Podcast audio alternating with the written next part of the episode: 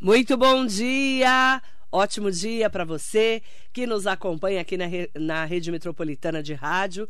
E lembrando que hoje é sexta-feira, sextou, coladinho, coladinho aqui no nosso radar noticioso.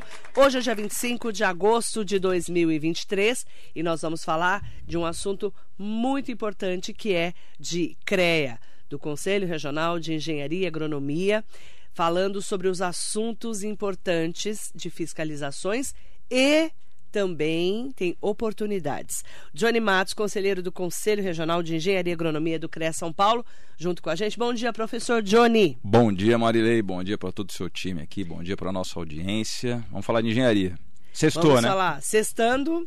Vamos falar primeiro das 290 mil ações de fiscalização é. do CREA, explicar o que é essa fiscalização e trazer também para a nossa região do Alto Tietê. Maria, desde quando o presidente Vinícius chegou no CREA São Paulo, né, em 2016, ele sempre focou as ações para fiscalização, porque no entendimento dele é o correto Todas as vezes que o CREA fiscaliza, o CREA faz com que, à frente das atividades de engenharia, agronomia e geociências, uhum. haja um profissional habilitado.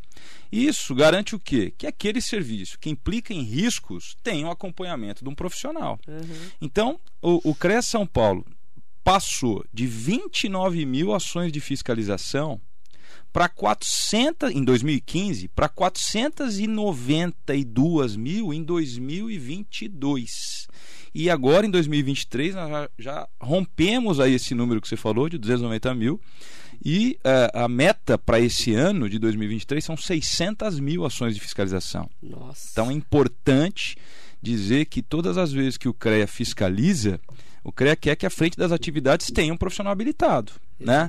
E isso faz com que quem está é, contratando aquele serviço, quem está envolvido naquele serviço, tenha certeza que um profissional que conhece norma técnica, que conhece a, as peculiaridades do serviço, esteja junto. Então, essa é a função do CREA em termos de fiscalização. Né? Então, o objetivo desse ano é realizar 600 mil operações. 600 mil operações, 600 mil ações de fiscalização. Então, a superintendente de fiscalização do CREA São Paulo, que é a engenheira Maria Edith, que é uma engenheira, uhum. ela está lá bastante focada nisso. E todas as vezes que ela atinge a meta, ela vem atingindo anualmente as metas é, é, colocadas pelo presidente Vinícius é, que está licenciado atualmente. Quem está respondendo pelo CREA São Paulo é o engenheiro Mamed, né? O Vinícius está ah, licenciado. Está licenciado. Tá licenciado porque a, a gente está passando agora por um processo eleitoral no sistema, né? Mas é, a, as, as metas continuam, né? Então, ah, todas as vezes que a gente atinge uma meta, a engenheira Edith já fica esperando a próxima meta do ano, que ela sabe que vai ser mais robusta do que a do ano anterior, né? E por que, que ele está licenciado? Então, porque ele está concorrendo agora né, à, à, eleição que ele se candidatou à presidência do Conselho Federal, ah. o CONFEA, né? Ele sai. Ele sai do CREA. Isso, para poder disputar as eleições do CONFEA. Então, agora, nesse momento, a gente está passando por um processo eleitoral, né? Qual a importância do CONFEA? Então, o CONFEA é o conselho que dita, digamos assim, as normas, as regras, juntamente com a plenária do CONFEA, para que os outros CREAs possam é, é, implementar cada um no seu estado. Uhum. Então, por exemplo, valores de anuidade, valores de RT, é, resoluções né, que norteiam as ações dos conselhos regionais são fixadas lá no Conselho Federal. Uhum. Então a gente tem o presidente do Conselho Federal e temos a plenária que é composta por conselheiros federais. Então, por exemplo, eu sou conselheiro, estou como conselheiro no CREA São Paulo, que é regional. Então você também tem o conselho, o conselheiro federal, que atua junto ao presidente uhum. do CONFEA.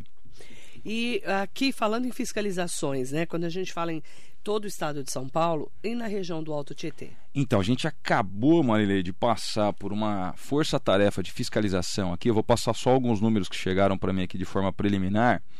Então, é, teve uma força-tarefa aí com foco em indústrias aqui no Alto Tietê, uhum. né? Porque engenharia, quando a gente fala em engenharia, o pessoal pensa muito em engenharia civil, né? Que é, é aquela que mais aparece, é. né? Mas você tem engenharia dentro de indústrias, dentro de hospitais, uhum. né? Nas mais diversas áreas aí. Então, foram fiscalizadas aqui no período de... É, da semana passada, retrasada, perdão, 238 empresas visitadas, foram dos 2.830 ações de fiscalização, é, 92 empresas ainda estão em apuração, foram 511 CNP, pessoas jurídicas que foram levantadas em termos de, de regularidade em relação à, à, prestação de serviço na engenharia e mais de 780 pessoas físicas, né? ou seja, profissionais que atuam nessa uhum. área. Então, CREA São Paulo entra numa indústria, por exemplo, ó, você vai executa o que? Ah, executo é, é, peças mecânicas. Tá, quem que é o engenheiro responsável?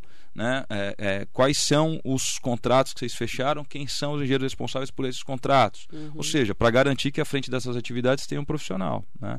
Então, por exemplo, empresas que fornecem elevadores uhum. É, das mais diversas, dos mais diversos tipos, tem que ter um profissional responsável e assim vai. Né?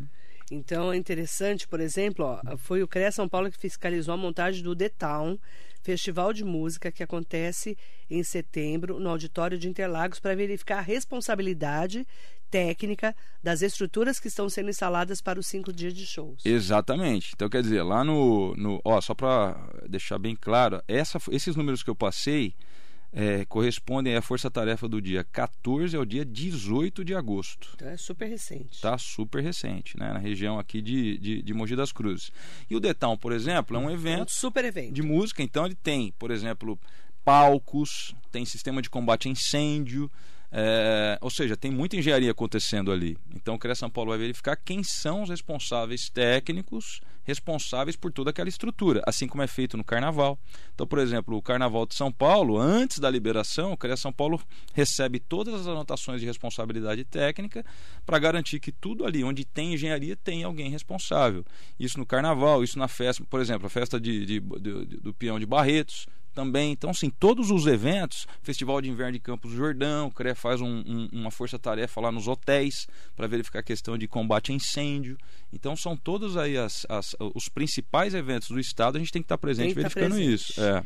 E vocês também estão fazendo uma capacitação que é por dentro do CREA São Paulo? Isso. Isso aí também foi uma iniciativa é, que o presidente Vinícius trouxe para dentro do CREA, junto com todo o time, que o CREA São Paulo leva para dentro é, estudantes da, do, de cursos afetos aos sistemas, engenharia, agronomia e geociências. Então começou com 40 estudantes, depois passou para 80 estudantes. Então a próxima edição, que vai ser agora em setembro, reunirá 120 estudantes é, que passam quatro dias dentro do CREA São Paulo. Então eles participam das ações de fiscalização, entendem o trabalho das câmaras, entendem o trabalho das superintendências, participam da plenária do CREA São Paulo. Né, é, que é numa quinta-feira, eles fecham a participação deles participando da plenária. Então é uma maneira que a gente entendeu é, de aproximar o futuro profissional uhum. do conselho, né? Porque a ideia é que participe do conselho mesmo, que os profissionais participem, né? Ajudem a, a construir o conselho. Então foi uma iniciativa que o presidente Vinícius, juntamente com todo o time, implementou para poder trazer o profissional para próximo. Até para ele entender o papel do profissional dentro do conselho. É, porque o conselho ele é, analisa inúmeros processos, Marilei, voltados aí para a atuação na área. Então, por exemplo, muitas prefeituras consultam o conselho sobre dúvidas que elas têm.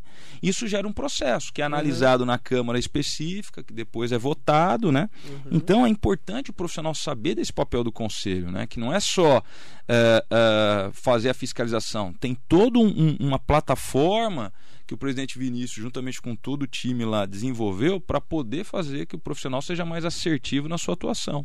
E o que é o CREALAB?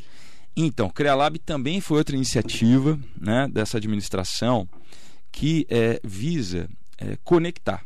Então, se a gente puder reunir numa palavra, conectar. Então, faz parte do CREALAB, por exemplo, a implantação de 30 coworkings no estado inteiro. Hum. Então o coworking é muito mais do que um local para o profissional é, desenvolver o seu trabalho. É também, mas não é só isso. Então, por exemplo, o coworking ele vai poder reunir profissionais das mais diversas áreas e conectar demandas que um tem e o outro possa oferecer. Uhum. Então, vou te dar um exemplo. Ontem eu tive uma reunião é, no coworking lá da Angélica com representantes da CET para discutir assuntos de atribuição técnica. E aí, é, é, a gente comentou o seguinte: olha, é, vocês podem ter aqui uma demanda, por exemplo, de câmeras de monitoramento. Então você imagina a quantidade de câmeras de monitoramento que precisa ter, por exemplo, um CT, uhum. né? uma, uma CT para verificar São Paulo inteiro. E assim, é humanamente impossível você ter time para verificar todas as câmeras ao mesmo tempo. Uhum. E aí o que, que eu sugeri para ele? Falei, olha, aqui dentro do CREA São Paulo, aqui dentro do CREA Lab, a gente tem profissionais, por exemplo, que mexem com inteligência artificial, que mexem com IoT, para poder parametrizar aquelas imagens. Até estava comentando com meus alunos ontem do sexto de Engenharia Civil do UMC, aliás, um abraço para eles, que é, é, a gente pode criar ferramentas para que as imagens que apresentem algum tipo de fato novo saltem na tela como um pop-up. Já para aqueles caras, para aquela mão de obra, para aqueles analistas que estão lá, chamar atenção. Chamar atenção, ou seja, não precisa ver todas as câmeras ao mesmo tempo. Mas, mas a... mudou ali um modus operandi. Teve algum fato novo, pum, já pula. Então assim, a gente tem ferramenta. Então a ideia é conectar para que os órgãos possam ir lá buscar no CREA São Paulo, nos profissionais que estão lá, soluções para os problemas que eles têm que é um conceito também das smart cities, então que é um é. conceito também que a gente pode é, é, é, aplicar no estudo das, das smart cities. Então, o que, que o presidente Vinícius, é, é, desde o começo que ele teve essa iniciativa do CREALAB, propôs conexão.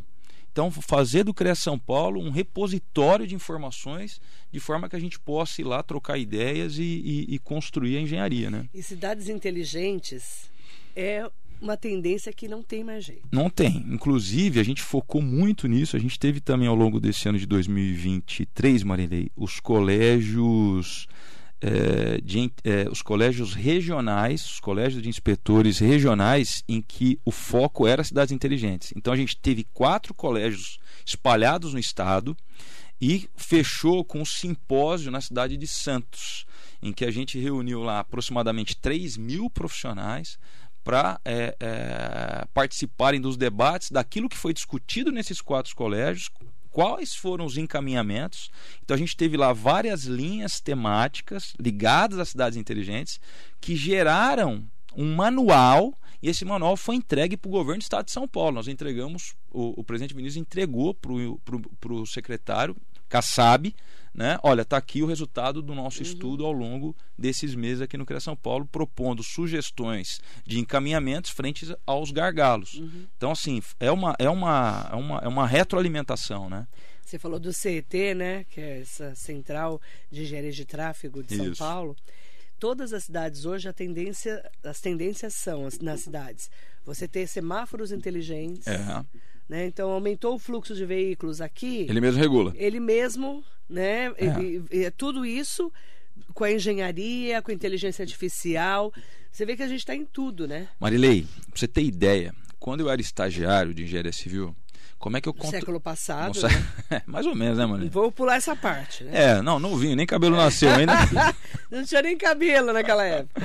Aí, o que aconteceu? É, eu controlava a evolução de obra como estagiário, pegava uma prancheta, né, com cronograma, ia pra prancheta, obra. Gente. Prancheta, Hoje prancheta. Velho, é, né? é prancheta ia marcando, ó, alvenaria acho que tá 20%, é, pintura acho que tá 10%, né? Era assim, era muito no outros tempos. Era outro, é, era usando muita teoria olhômetro. olhômetro também conhecida como teoria de labica, né? É. é dava uma bicada aqui mais é, ou menos. Mais ou menos isso. Pois é, hoje você tem empresas controlando a evolução de obra é. por meio de imagens captadas por drones. E esses drones mandam essas imagens para um sistema que a própria inteligência artificial já, ó, já analisa aquelas imagens e atualiza o cronograma do evoluído na obra.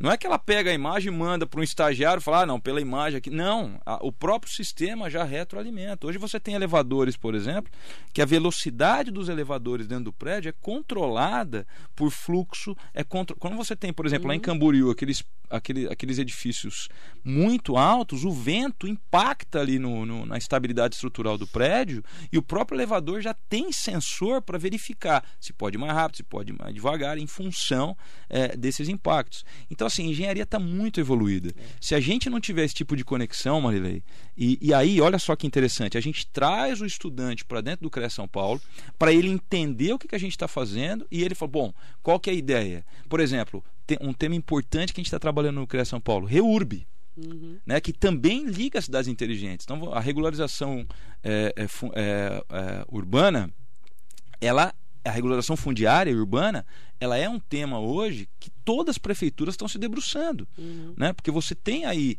é, é, concentrações, núcleos é, é, populacionais irregulares que precisam ser regularizados, porque a pessoa tenha direito à infraestrutura, tenha direito à regularização jurídica daquele terreno, né? Então o CREA criou um comitê de reurb que também gerou um manual que também foi divulgado para a sociedade. Uhum. Então assim, a atuação do CREA São Paulo, Marilei, é, é, nessa administração, ela vai muito além da fiscalização. É a fiscalização, mas não só. A fiscalização é um dos drives que nós temos. Né? Então, tudo isso para a gente poder dar um ritmo maior, dar uma dinâmica maior aí para a engenharia. A Meire Rocha falou que esse é raiz. O tempo da prancheta. Tempo da prancheta. O Meirice é. é raiz mesmo. Raiz. Não tem jeito. Pois Júlio é. César Maldonado, bom dia, Marilei. Parabéns pelo excelente programa. Muito obrigada. Grande Deixo Júlio. aqui grande abraço ao meu, ao meu grande amigo Johnny, um brilhante profissional abraço, que honra Júlio. a nossa profissão de engenharia. Abraço. Um ótimo dia, querido. Um Obrigado, bom dia para todas e todos que estão com a gente.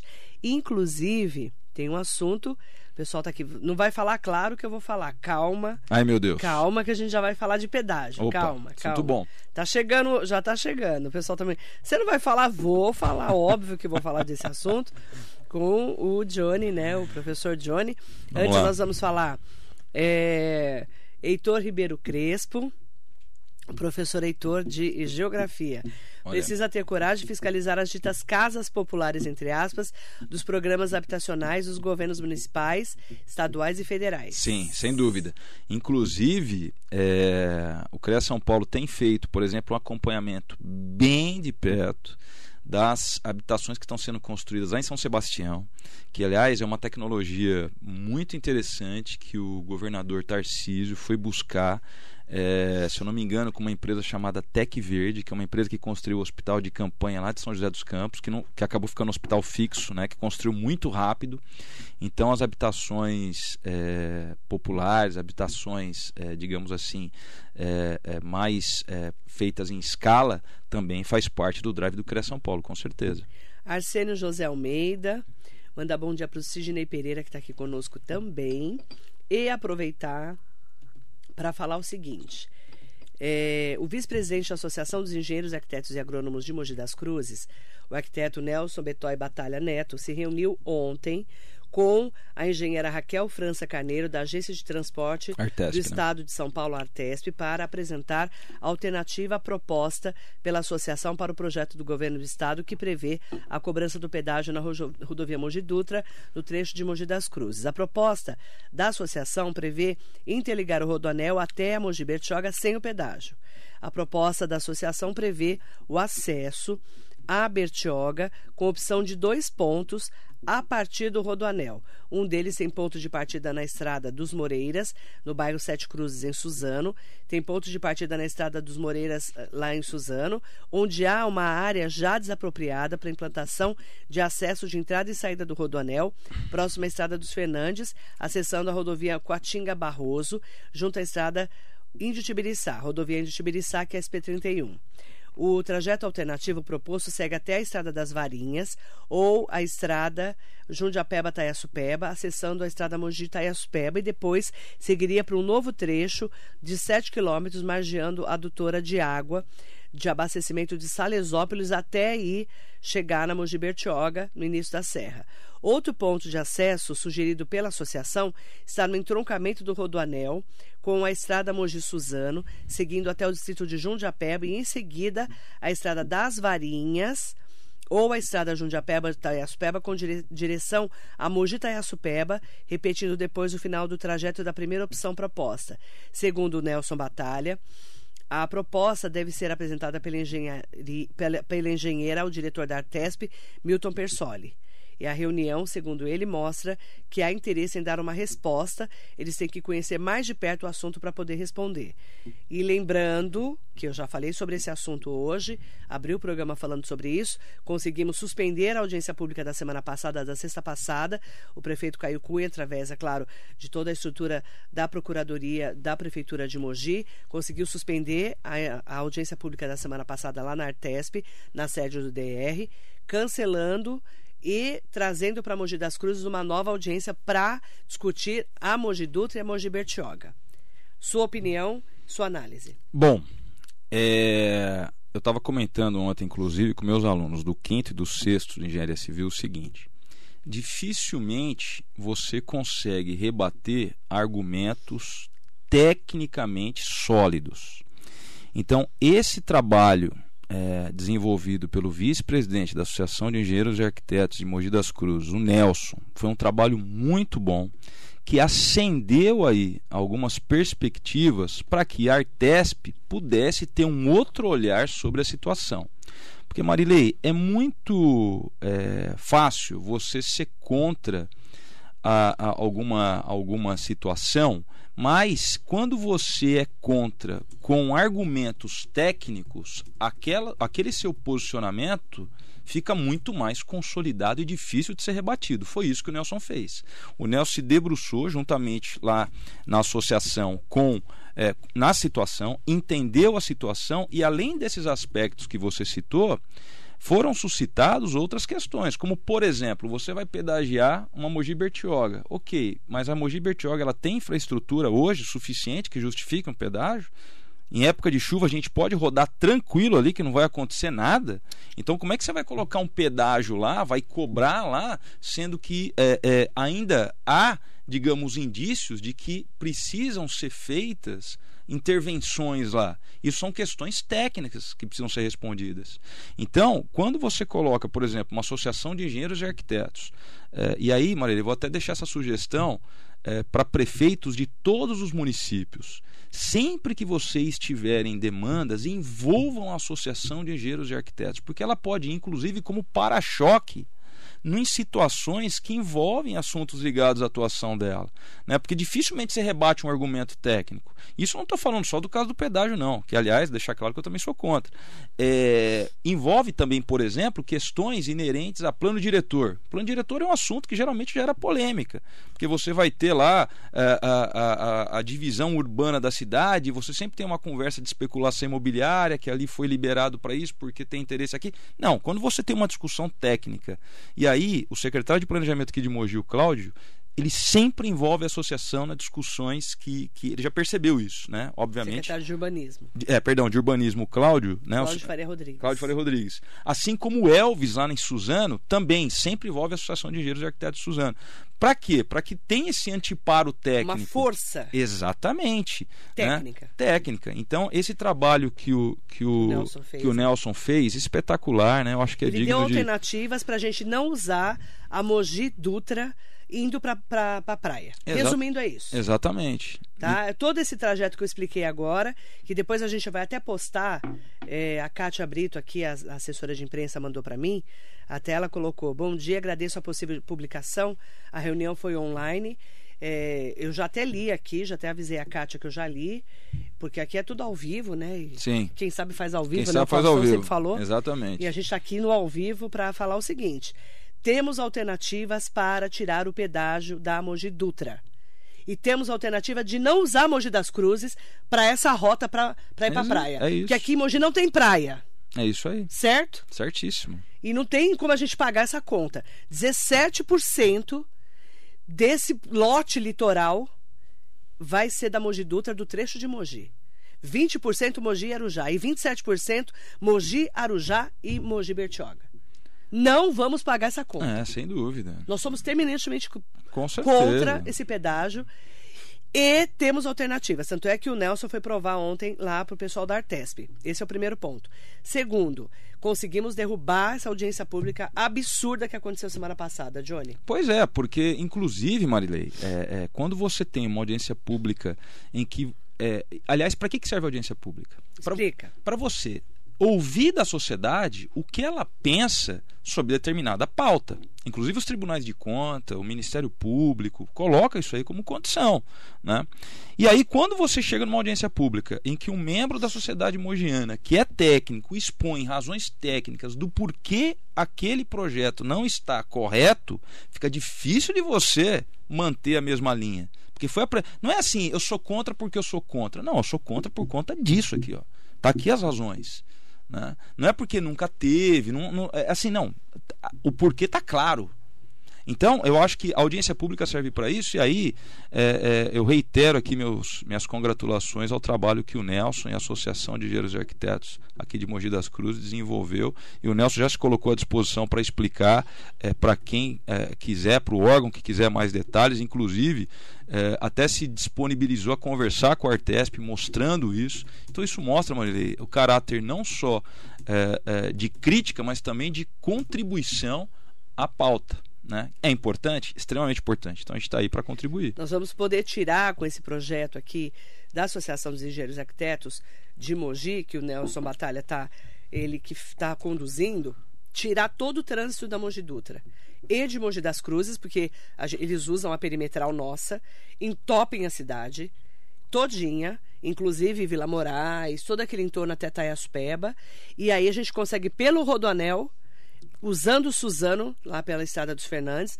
sair numa rota diferente, ou por Coatinga. É, tem várias saídas, várias, várias maneiras de não utilizarmos a Mogi Dutra e nem Mogi. E você sabe que isso mostra uma, outra, uma outra pauta que foi objeto de discussão nesse simpósio que a gente teve em Santos, Maria, que é o seguinte: os problemas hoje não são problemas municipais, são problemas metropolitanos. Isso. Então, na sua fala, você já envolveu Suzano, é... você já envolveu outras regiões que não só Mogi das Cruzes. Exatamente. Né? Então, quando você pega, por exemplo, técnicos da associação, você pega o prefeito de Suzano, que também é engenheiro, o Rodrigo, você tem o Cláudio, você tem o Caio, você tem o Elvis, né, que podem, que estão a fim de resolver a questão, não é possível, Marilei, que não surjam alternativas. Não é possível. Alternativa tem. Né? É só uma questão de, uh, de ter boa vontade para enxergar. Né? Mas tem alternativa. Ronaldo Barcelos, bom dia a todos. Sou amigo e fã do Johnny. Opa, abraço pro Ronaldo. Bom dia, Ronaldo. Priscila Pimentel, assunto relevante, top. Abraço, professor. Abraço, Priscila. Silvério Nobre, bom dia para você. Meu amigo Johnny, um abração para você. Abraço, Silvério. Aproveitar também para dizer o seguinte, né? Nós que estamos no dia a dia das cidades, temos um papel fundamental, o CREA também faz parte disso. Sem dúvida. Você, como um representante, é, a Associação dos Engenheiros, é, a gente precisa se unir nesse momento, não é, professor? Sem dúvida. CREA, OAB, é, todos os órgãos aí é, é, passíveis né, de poder contribuir tem que estar junto. A imprensa, vocês da imprensa, acho que são fundamentais. O legislativo, a gente precisa. E aí eu fiquei imensamente feliz de ver o presidente da Alesp, André do Prado, se posicionando lá contra. Pessoalmente. Pessoalmente, a gente sabe como é difícil para um presidente da Lesp se expor e ele não teve, se expôs e colocou a posição dele, tô o governador Tarcísio, mas esse assunto específico eu sou contra. Eu sou contra. E foi firme hein, então, na palavra dele. Então, e a gente sabe o peso, é o, peso, terceiro homem do Estado. É, né? Muito importante. Então, assim. Para nós foi muito importante. Muito importante. Então, é, quando a gente é, tem essa união de forças, Marilei, e, e, e é sempre importante, o que eu estou vendo nesse movimento é, é um movimento é, é, não só a crítica pela crítica, mas mostrando caminhos. Mostrando caminhos. Fala, ó, não dá certo por conta disso, mas dá certo se for desse jeito. Né? Então eu acho que isso que é não importante. Não é o não pelo não. Não é o não pelo não. E detalhe, 90% da Mogi Dutra e da Mogi Bertioga, quem construiu foi o suor do mogiano, nas gestões do Valdemar Costa Filho. O Valdemar, o boy, presidente nacional do PL, falou aqui, nessa cadeira onde você está, na segunda-feira, que vai brigar por Mogi e vai falar pessoalmente com o governador Tarcísio de Freitas. É uma força política importantíssima. Não, não tenha dúvida. E aí o, o, o Boy, ele citou um fato que poucas pessoas tinham se atido. Falou, olha, quem construiu foi Mogi. Foi Mogi. Então o que, que vai sair mais barato para o Estado? É. Por pedágio ou indenizar? Mogi pela construção. Eu achei fantástica essa visão dele, porque poucas pessoas tinham se atido a isso, né? E Mogi que construiu. Pois é. Então assim, e aí volta, Marília, naquilo que você colocou, a união. Então você tem o Boy com a visão dele, é. você tem o André do Prado, você tem a Associação de Engenheiros, você tem a imprensa, você tem a OAB, você tem a, Condemate. A, o Condemate, você tem a sociedade civil organizada e o Condemate presidente é o Caio, é né? É o prefeito de Mogi. É o prefeito de Mogi. Então, assim, você tem essa união de forças, né, em prol de um objetivo. E você tem a, a, a, a, população mogiana, a população suzanense, a população de Arujá, né? Todo mundo em prol disso. Poxa, é, não tem como não achar um caminho, né? E nós vamos ter um apitaço hoje com buzinaço às 17 horas no Buraco do Padre. Então a gente já está se unindo. O Paulo Bocuse, o líder do movimento Pedágio, não esteve aqui hoje, porque a gente vai agora fazer essa movimentação para falar para o Estado que a gente não quer pedágio aqui. E no dia da audiência pública nós vamos parar a Mogi. É trabalho importantíssimo do Paulo, né? Quer dizer, mostrar, a, a, a, a se dedicar à organização desse, é. desse, desse movimento, né? Juntamente com a imprensa. Mas e aí, Maria, também o seu trabalho é importantíssimo, inclusive já que você falou em, em associação de engenheiros e arquitetos de Mogi, vou reiterar o convite da associação hoje para você estar tá lá com a gente lá no Arrumando a Casa né, para o nosso jantar lá, para nossa paeja. Você já está mais do que convidado. está assistindo a gente, o deputado. Então, André. Deputado estadual, o presidente da LESP está assistindo a nossa live. Já falamos de você hoje e reiteramos a importância do seu trabalho que nos representa, porque você teve lá sexta-feira falando para o governador: governador, eu te apoio no seu trabalho, sou sua base de apoio, mas sou contra o pedágio em Mogi das Cruzes, especialmente na Mogi Dutra. E na Mogi Bertioga, claro que a gente tem que ter melhorias para poder justificar, que é o que a gente já falou. E ele vai estar tá aqui a semana que vem. O deputado André do Prado, Não. presidente da Lesp, vem aqui na rádio pessoalmente. Não, parabenizar de novo o André, né, o presidente. E é interessante porque o André, eu tenho notado que ele não se dedica só aos assuntos que, é, digamos assim, estão na mídia. É, se, se, dedica a, a todos. Esse, é. a, recentemente, Marilei, nós tivemos lá no PL com o prefeito de uma cidade que estava com uma questão. O André fez questão de ir lá, ouvir, entender, ver de, como é que ele poderia ajudar nesse sentido. Então, estender novamente meus, minhas congratulações ao André Valdemar e parabenizar. Falou que ele chega ao governador. Olha, eu Valdemar eu... Costa Neto falou que o André do Prado vai ser governador do estado. Olha, eu acho que o Valdemar dificilmente erra, né? Ele entende, hein? Ele entende. Ele entende de política. Pois então, é. em nome dele, estamos juntos nessa luta, o André do Prado escreveu. E eu quero você semana que vem aqui com a gente, para a gente poder novamente falar desse assunto e dos assuntos da região também. Obrigada ao deputado estadual, que é o presidente da LESP, André do Prado, junto com a gente. Em nome dele, agradecer a todas e todos que estão conosco. Obrigada, professor. Obrigado, Marilene. Prazer estar aqui. Pelo apoio também do CREA São Paulo nessa luta. Tamo junto. Que precisar da gente, estamos à disposição. Agradece ao presidente licenciado Vinícius Marquesi também. Agradeço sim. Obrigado. Obrigada. Para você, muito bom dia. Estamos juntas e juntos na luta contra o pedágio. Mogi diz não ao pedágio. A metropolitana também diz não. Não. Não. Metropolitana.